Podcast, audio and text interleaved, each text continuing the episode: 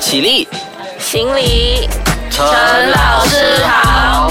麻辣鲜师开课喽！Hello，你好，我是 Wilson 陈老师，麻辣鲜师开课啦。那么呃，今天如果你收听这一集的话，可能你会觉得说，哎，我的声音好像有一点点感冒，因为我确实是这几天有点喉咙痛。不过不用紧，因为今天呢，我邀请到的这位女嘉宾，她一来到，然后我再听到她的声音，就简直是让我精神为之一振哦。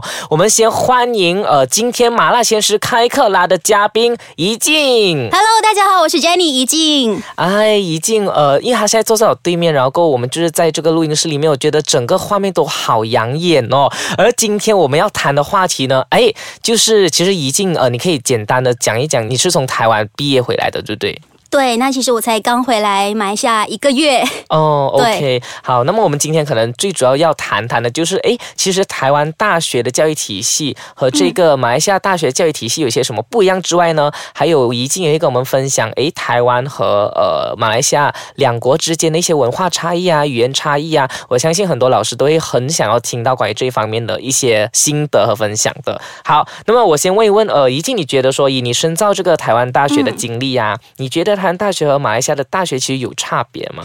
嗯，如果说差别的话，那肯定是会有的，因为就是在马来西亚读大学的话，其实我一直都觉得说，在这边的话，怎么说，就是老师会叫你回去读这个东西，或者是你只要有读有背，背多分，你就会拿到比较高分。嗯，对，但是台湾比较不同的是，它比较提倡的是，呃，你需要自己去独立思考，然后你要有那个明辨是非的能力，你要有自己的那个批判的思维。嗯，所以思维的空间会比较大一些。对，就是老师会一直带领你怎么样去去想一个东西，去思考一个东西，而不只是就是单单的死读课文、死背课文。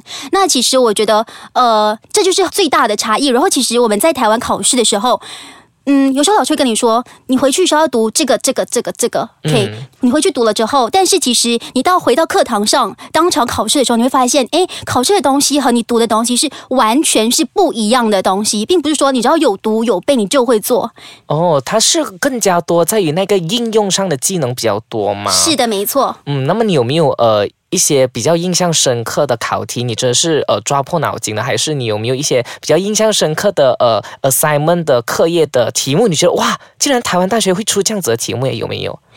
嗯，有，就我一堂课是叫新闻学。嗯，那其实我的两堂课，新闻学和新闻伦理都是同一个老师，然后这个老师出了名的是要我们就是用他在课堂上所教的东西应用在考题上，所以他出的东西是完全和你的课文是完全不相关的。嗯嗯，所以最主要是你在班上一定要听他讲课不然你真的是完全不会做。嗯嗯嗯然后呃，所以这个老师他的这种教法，你觉得呃 OK 吗？你觉得？其实我个人觉得是是好的。嗯因为马来西亚就比较属于一种填鸭式的教育，就是老师教我这个，OK，考试就一定会出这个，那我就肯定就会了。嗯那台湾比较不同的是，他会要你去思考。嗯，这个东西我要怎么样贯彻在？他会出一个情境题，OK，我读的伦理、伦理这个论点，那我要怎么样贯彻在我的考题上？贯彻在这个情境里面，你需要自己去做一个延伸，去做一个去做一个思考。哦，所以其实他呃，我觉得说，嗯，因为你刚才讲说填鸭式嘛，那么其实很多时候可能我们国家的一些教育体制方面，或者是和老师和其他很多方方面面的思维有关系，那么可能也导致我们出题方式也比较死板。所以你那边这样子的情况是，呃，也蛮值得我们邻国学习的这样子。对，嗯嗯，OK。那么呃，我知道你之前参加了一个比赛，对不对？嗯，对，你是说主播比赛吗？对呀，然后这个主播比赛，其实我觉得在准备的过程中应该啊、挺忙碌的吧？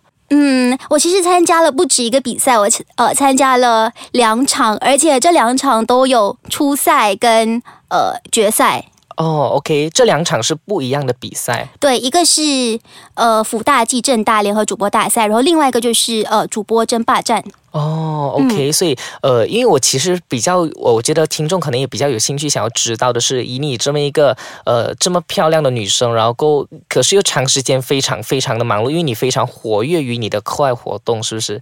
嗯，嗯，所以呃，你在时间分配这一方面，你有没有什么可以分享的？那其实我是一个呃还蛮自律的人，嗯就是我会给自己定下一个时间表，可以这段时间我上课回来，假如说一点到三点这段就是呃这段时间我没有事情做，那我必须要完成什么事情？就可能老师刚才在课堂上给了一份作业，OK，在这两个小时里面，我就必须要把这份作业给做完，然后再继续上课，然后回来又要做什么事情？就是我会给自己定下一个时间。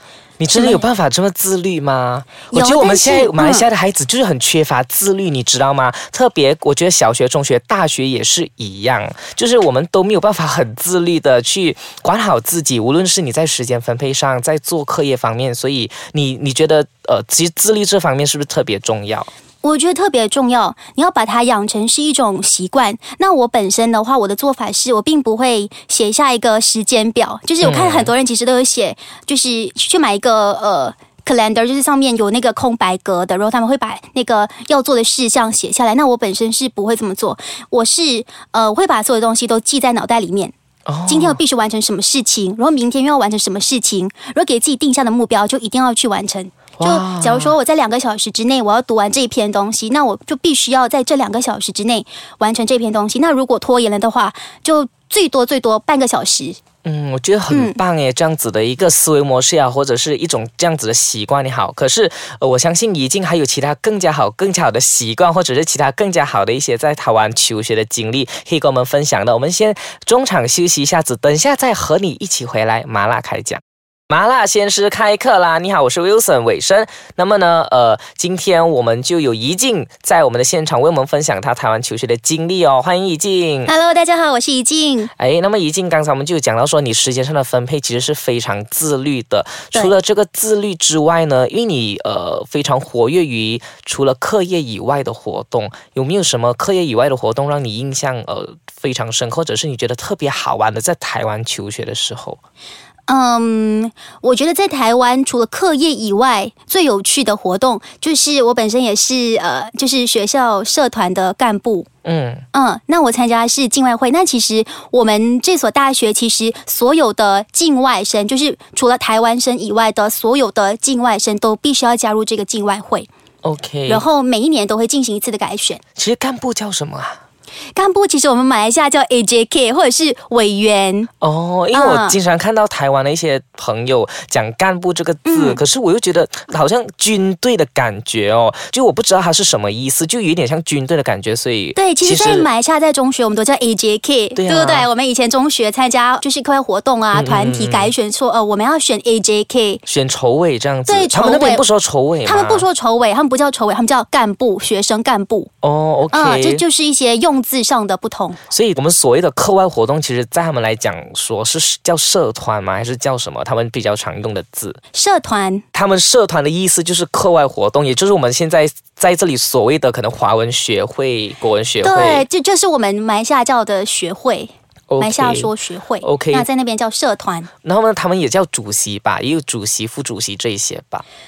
嗯，对，主席、副主席有，呃会长我们叫会长。那如果如果你是什么境外会啊，是什么会啊，那就叫会长。